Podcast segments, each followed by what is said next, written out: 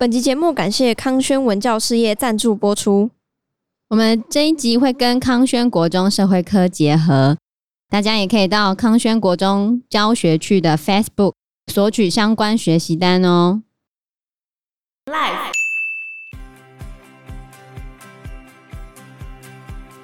然后这边其实有一个谣言，就说是毛福美不知道因为什么事情顶撞了蒋中正，所以蒋中正痛打他之后。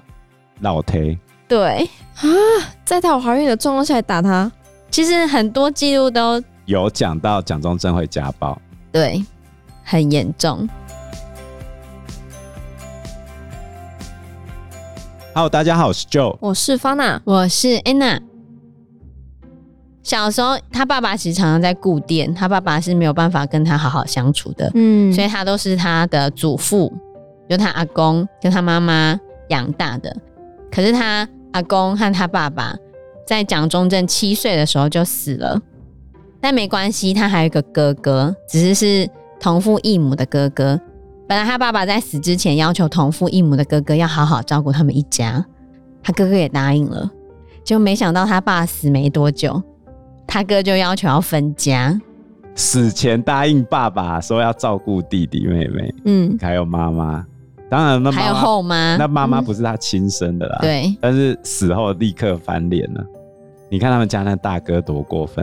后来蒋中正弟弟不是早死吗？嗯，他哥哥马上出现，说弟弟拿到那份财产要重新分一次。哼，自己都已经拿到一大笔了，还这样？对啊。然后蒋中正他妈妈就不要啊，嗯，两边就吵起来，基本上就是要闹到官府去了。哦，因为那时候清朝嘛。就这样，我觉得蛮恶劣，太夸张了。对啊，但其实蒋中正很小就开始去读书了。照他妈妈的说法，因为蒋中正实在太调皮了，他非常好动。他做过什么事情，你知道吗？在三岁的时候，蒋中正曾经把一根筷子深深的插入他自己的喉咙。你知道为什么吗？为什么？因为他想要测试一下可以插多深。你们觉得这比小朋友超可怕？三岁，因为拿筷子超痛的，往自己喉咙插进去吗？应该不会痛吧？他只是觉得很想吐吧？哦，很不舒服。他要测试，然后五岁的时候，因为外面结冰了嘛，他想要看一个水缸上面的冰层，看结冰结的怎样。结果他太用力了，就跌进去那个水缸里面。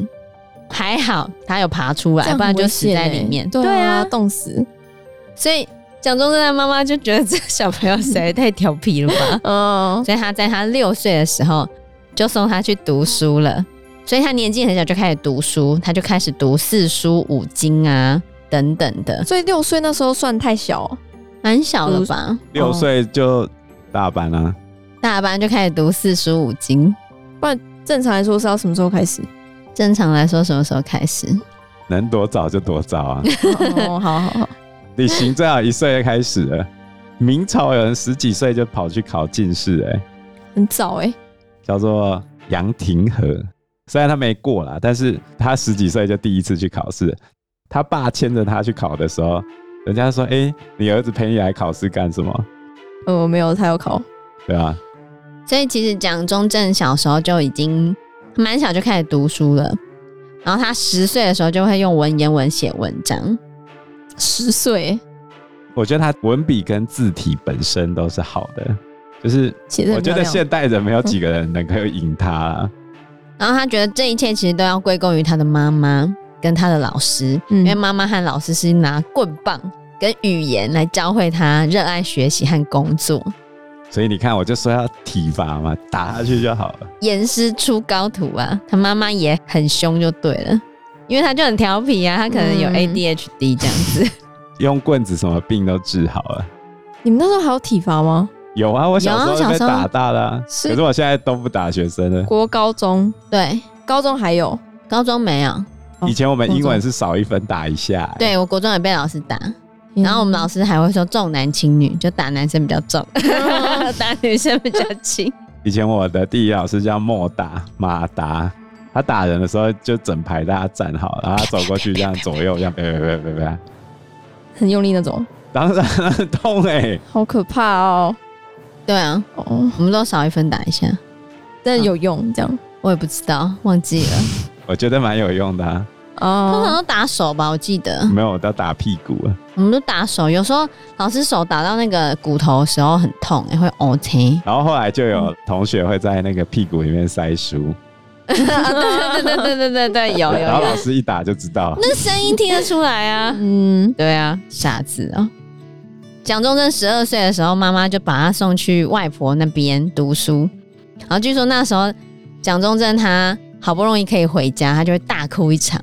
因为他非常舍不得离开他的妈妈，他妈这么凶，他还因为他觉得他妈妈很辛苦，他妈妈含辛茹苦带他。你看看他大哥什么嘴脸，嗯，他一定知道他妈妈的状况啊。对啊，这么小就懂事，你看这样他都可以看鱼逆流而上，当然懂事。你看这样孤儿寡母的，他当然知道啊，嗯、哦，所以他跟妈妈感情非常之好。那在他十四岁的时候。差不多是西元一九零一年的时候，他就结婚了，因为是妈妈要求的。妈妈帮他娶了一个大他五岁的老婆，帮他找老婆。对，他的老婆就是毛福梅，福气的福，梅花的梅。蒋中正十四岁的时候，毛福梅十九岁，啊，是来自隔壁乡镇的女子。其实毛福梅他们家是望族，也还算经济不错。不过毛福梅本身没有读过书，就是传统的女性，她是没有读书的。然后这本书里面，作者说，虽然毛福梅长相不俗，但蒋中正却没有跟她发展出良好的关系。我是觉得，可能外国人看亚洲人长相不俗，我觉得长相有点俗。他说毛福梅有丰唇。甜美的鹅蛋型脸，丰满的大胸脯，为什么听起来有点肉肉的？还好啦，年轻时候看起来还好，年老的时候真的蛮发福。对，哦，嗯，他年轻的时候也没有不发福啊，可是可能衣服很厚啊。那这样对于那时候的人来说，他们不是比较喜欢看起来比较有福气的人吗？所以蒋中正的妈妈超喜欢毛福梅的啊。哦，对，她超爱毛福梅，为什么？因为是他自己挑的啊。哦，你说喜欢福气的人都 就是胖胖的。对，我清末民初的审美观还没有完全变哈。我对喜不喜欢丰腴这件事情，我是打个问号。因为当时候的女生都会穿束胸，束胸，嗯，为什么呢？他们觉得胸部不能大，大就很难看，很难看。对啊，所以是要瘦瘦的吗？还是？有一个东西凸起来，觉得很不好看。对对，所以就是要尽可能把它拉平来。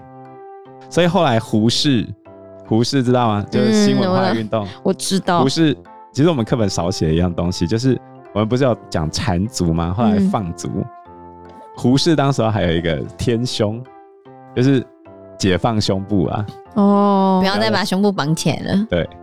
所以我觉得当时候的审美观可能跟我们现在是有落差的。那差很多哎、欸。对啊，差很多。整个反过来，就是普普妹。对啦，所以 这这只有巴娜能讲，我 我没有讲，我没讲哦。所以讲中，我觉得每个女生都有值得欣赏的地方哦。标准标准自信的回答。所以蒋中正不喜欢毛福梅，应该是因为她长相没有很漂亮吧？因为你后面看，其实蒋中正后面娶的那些侍妾，或者是他后面再娶的，都是大美女，对，都蛮漂亮的。所以他不喜欢毛福梅，我觉得有很大的原因是她长得不漂亮。再来，他没有读过书，没有读过书，那我觉得很难呢。嗯，很难相处，嗯，讲的话题会有差。对啊，所以蒋中正完全是听从母命才跟毛福梅结婚的。然后一结完婚之后，他就去读书了。他就去他妻子家乡的村学去读书。后来蒋中正曾经想要挑战考秀才，但是没有考上。哎、欸，那嗯，我很好奇，这种妈妈找来的老婆，是不是通常婚姻都不会那么幸福？因为没有感情的基础。不一定啊，你要看跟他 match match 啊。虽然是媒妁之言，嗯，不代表那个人你看到一定不喜欢啊。通常，好，很难说。我觉得还是看漂亮，看漂不漂亮，或者看那个长相你喜不喜欢。假设很漂亮的话，可能他会比较喜欢他。可是当年妈妈考虑的点是能不能生养。哦，嗯，身体好，健康，对，看起来很会生，这是妈妈要考虑的点。哦，蒋中正就对毛福美没什么兴趣嘛，然后他妈妈就逼他一定要跟他发生关系。要怎么逼啊？就说你就是要让她怀孕啊！你没有让她怀孕，我就去跳河。我记得她是，哦、呃，反正就是蒋中正一结完婚之后，他其实就再去读书了。他中间曾经参加科举考试，想要考秀才，嗯，可是没有考过。那他其实蛮不开心的，因为他哥哥有考过，就那个拿走他家产的哥哥是有考过秀才考试的，他还是聪明人。嗯，他们家应该都会念书啊。对，嗯、但是蒋中正没有考过，所以蒋中正觉得不是很开心，不爽。哦、不过后来科举也废掉了，他就不能再考秀才了，就没差了。因为那时候庚子后新政，嗯、这时候的时间已经到八国联军之后，慈禧太后为了挽回人心。推动庚子后新政，然后就把科举制度给废了。其实对念书很多年的人来说是个严重冲击。是，就我念了四十年，你现在告诉我不考了，完了。可是对蒋中正这种才刚开始的啊，反正我考不过就算了嘛，没错，我去学别的就好啦。既然没有办法了之后，他就转去奉化县城的另外一间学校读书。本来蒋中正妈妈坚持要他从商，可是他坚持不要。他爸本来就是卖盐的嘛，他就叫他念商啊，可是他不要啊，他可能从鱼身上想到一些道理。等一下我们会来念第二篇跟他有关的课文，所以他就在奉化县城的学校去读书了。然后在这边他有认识了一个老师，这个老师叫做顾清莲。就是清白廉明的清廉，嗯，那这个顾清莲老师其实蛮重要的，因为就是顾老师跟他介绍了孙中山。这时候孙中山刚好就是有在我们之前在讲宋氏姐妹的时候，有讲到伦敦事件，你还记得吗？就是孙中山整天一直想要中国的驻外使馆把他逮捕，然后想尽办法去给人家逮捕的故事，嗯。然后他后来还写成《伦敦蒙难记》，说自己多么惊险这样子。有有有有，记得。因为这个毕竟是从蒋中正的角度来去看的嘛，所以这里面的写法是孙中山在伦敦受到中国大使馆的绑架，就在英国的新闻界掀起了一波抗议的浪潮。应该是孙中山说他被绑架，对，孙中山说他在英国伦敦掀起了一波浪潮。但是反正这边的说法就完全就是采孙中山的说法，因为就是蒋中正听到的没、嗯？对啊，所以这边的说法就完全是孙中山的说法啊，让孙中山在西方的世界享有更高的知名度。好，所以伦敦事件就让蒋中正留下深刻的印象，他就觉得哇，孙中山真是太伟大了，他以后一定要追随他。所以他也想要开始确立革命的思想，然后他就开始读很多有关于革命的书，而且他也从顾老师那边了解到说，未来中国革命啊，军事占非常重大的因素，所以他就开始学军事。所以他为什么后面会跟军事息息相关，就在这个时候得来的。那因为当时清朝开始越来越衰弱嘛。理论上，你们会怪罪于谁呢？好，其实以当时的人民来说的话，当时人民是怪罪于清朝政府的，因为他们会觉得，就是清朝政府这么烂，积弱不振，才会导致国家变到这个状态。嗯，所以很多汉人为什么想要推翻清朝，完全就是这样子。我觉得就是民族不同了，你被非我族类统治，然后那个非我族类。把我们国家治理的这么烂，好了，赶快推翻，赶快推翻！哦，大概就是这个概念。那是民族主义的想法啊。当时候大清帝国的国家机器已经不足以处理这么复杂的问题，这一个行政机器它的效能没那么高啊。你不要看我们政府这样子，其实效能是非常分化而且多样，而且越变越多的。当这些事情压回到同一个人让他去解决的时候。他脑子直接爆掉。是，后来在一九零五年的时候，毛福梅怀孕了，可是不幸流产。然后这边其实有一个谣言，就说是毛福梅不知道因为什么事情顶撞了蒋中正，所以蒋中正痛打她之后，老忒。对啊，在她怀孕的状况下打她。其实很多记录都有讲到蒋中正会家暴，对，很严重。然后你看他还痛打毛福梅，痛打到他死产呢，超夸张哎！所以蒋中正的妈妈非常的生气，很难接受。嗯、然后有一个邻居就说，蒋中正的妈妈曾经对蒋中正大吼说：“不孝有三，无后为大。你老婆好不容易怀孕了，你竟然还把她打到落胎，你真是不孝。”可就已经落台了。那他自己又觉得怎么样吗？这边是没有写到他的说法。不过这边。这边的说法也是谣言，嗯，并没有说。可是有多个谣言都这样讲啊。对，我也有可能是三人成虎啊，必须要这样讲。就是邻居听到什么啊，然后所以人家说他是被打到流产的啊。那到底真正的说法是什么呢？就是有这个说法就对了。嗯，所以他其实还是持续不断在学习嘛。可是他在持续不断学习的过程中。他就一直想要计划去日本留学，他想要去日本学习军事，学习陆军，希望未来可以献身国家。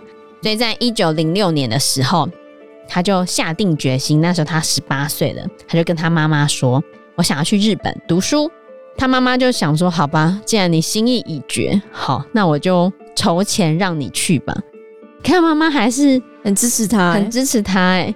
所以他后来就告别了他的妈妈，他亲爱的妈妈，告别了他不爱的妻子，嗯、还强调他根本不爱他老婆。然后他就去日本读书了。可惜他到了日本，他发现他哪里都不能去读。为什么？因为当时去日本留学是需要有人推荐入学的，嗯，要写推荐信。然后结果他直接重去了。对，他直接冲过去，他根本没有任何人的推荐呢。他没有先了解当地情况，没有。他小时候去那边再解决啊。对，所以他就满怀热血的冲过去了。结果他没有任何一间学校可以入学，后来他只好去一间叫做清华学校入学。清华学校其实是梁启超创办的，然后是当时的中国移民出钱，然后满清大使馆也有提供一些财务的支援。其实有点类似官方补习班的，啊，因为这些是开放给流浪街头的中国人的教育机构哦，就是因为先搞不清楚状况，没有推荐，还是跑去日本说要读书的人，没有地方去，只好去清华学校读书。他后来还是有读六个月的陆军学校，然后后来有跑去日本再读一次。哦，他后面是还有，但是在十八岁的这一次，他就搞不清楚状况，他就跑去日本了。在课本里面其实有写到这一段，可是他完全没有讲他前面这个莽撞的事情。我们来请巴纳来念一下他从十二岁开始的这一段课文。OK，十二岁的那一年，他离家求学。皇太夫人勉励他说：“我辛辛苦苦的供你求学，并不是希望你将来做官发财，而是要你能为国家出力。”他听了母亲的话，深受感动。就立下了为国服务的大志。他求学态度非常认真，阅读一本有价值的书，一定从头到尾加以圈点，还要写笔记、加眉批，把书中的精义都用红笔标出来，以便深入研究。他尤其重视品德的修养，为了养成有恒的习惯，天天写日记，几十年来从不间断。他在日记簿上记下读书的心得。记下当天重要的事情，也记下对自己日常行事的反省。青年时代的蒋总统曾在日本东京正武学校接受三年严格军事训练，毕业后入陆军野战炮兵连队见习。应该说，他在这一段的时候是不承认他前面那一段去清华的，所以我们学的国小课本里面一堆都是假的资讯啊！你可以说 AI 提供假资讯吗？因为他前面搞不清楚状况，傻傻就跑去清华学校，真的是有点有点追啊。但是他在清华学校这一段时间认识了一个很重要的人，谁呢？就是陈其美。陈其美，陈其美，他后来成为蒋中正的拜把大哥，他们还歃血为盟。陈其美是男生，对，他长得其他的其 美丽的美，陈其美哦，好。有一个说法说他是黑道，是上海青帮的黑道里面的一份子，嗯、但是书里面也说这可能是谣言，就没有确切的证据。所以我觉得他还蛮不会乱说，因为没有确切证据，他就不会写，他就会说谣传或者据说这样子。据说，我也来讲一个据说。民国二年有一个非常有名的刺杀案件，叫做宋教仁刺杀案。宋教仁他刚选赢嘛，他就被刺杀了。被刺杀之后，据说其中的一名杀手在刺杀完之后进到陈其美的军营，然后后来这个人就不见了。所以有可能是陈其美做的，I don't know。很快的，孙中山就说杀人的是袁世凯。好，那。非常有趣啊！如果这一件事情是真的的话，你要解释为什么这个凶手会跑到陈其美的军营里面？因为陈其美背后的老大是孙中山。因为时间关系，我们这一集节目就到这边喽。有任何的建议都可以在留言区告诉我们，或者是直接在 Facebook 或者是 IG 私讯我们，我们都会回应你哦。喜欢我们节目的话，欢迎按赞、订阅、加分享。如果喜欢我们今天的内容的话，也欢迎赞助我们一杯咖啡的钱，让我们可以走得更长更久。谢谢大家，谢谢大家，拜拜，拜拜，拜拜。